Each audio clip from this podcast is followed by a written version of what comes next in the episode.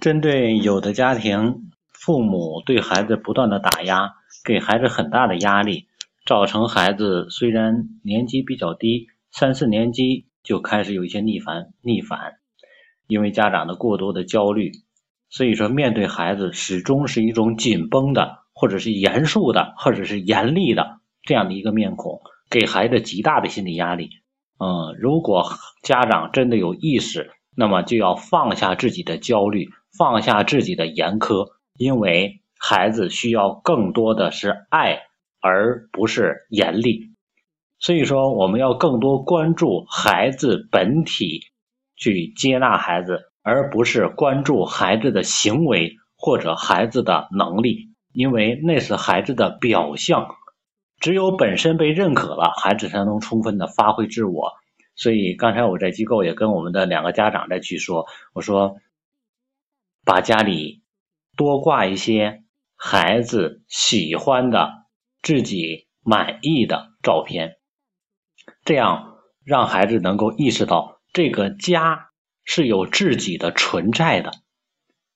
也就是说，很多的其实很多的家庭都是以孩子为中心的，而很多家庭这样的家庭，他往往足够的。万一没有意识的有足够的氛围，让孩子意识到自己是家庭的核心，他很有这种存在感。但是有些家庭却没有这种氛围，啊，他意识不到，在不断的要求孩子，但是孩子却找不到感觉，家长也找不到感觉。所以说，就需要把家里面营造出更多的氛围出来，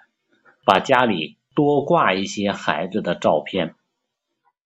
这样让孩子意识到原来。自己是这个家的成员之一，然后呢，看到挂的照片一，当然是通过挑选的，不可能是孩子丑陋的一面或者是不喜欢那一面，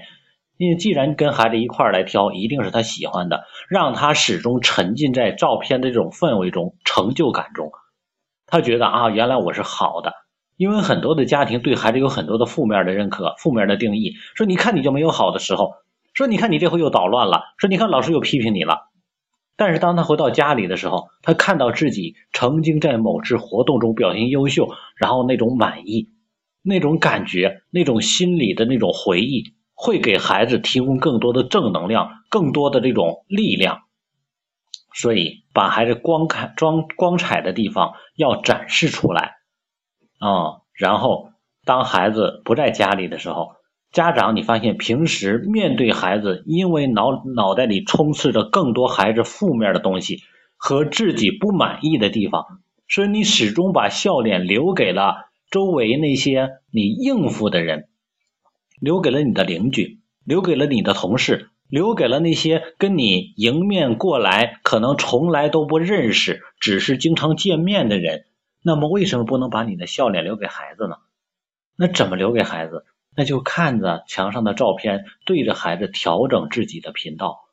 让自己始终微笑。因为看着孩子的成就，你要想我的孩子是多么优秀啊，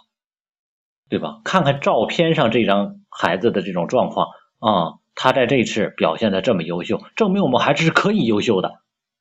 所以说，不断的鼓励自己，不断的相信自己，然后不断的找到这种感觉，让它成为一种习惯。当你面对孩子的时候，始终是笑脸的时候，孩子的感觉就是棒棒的，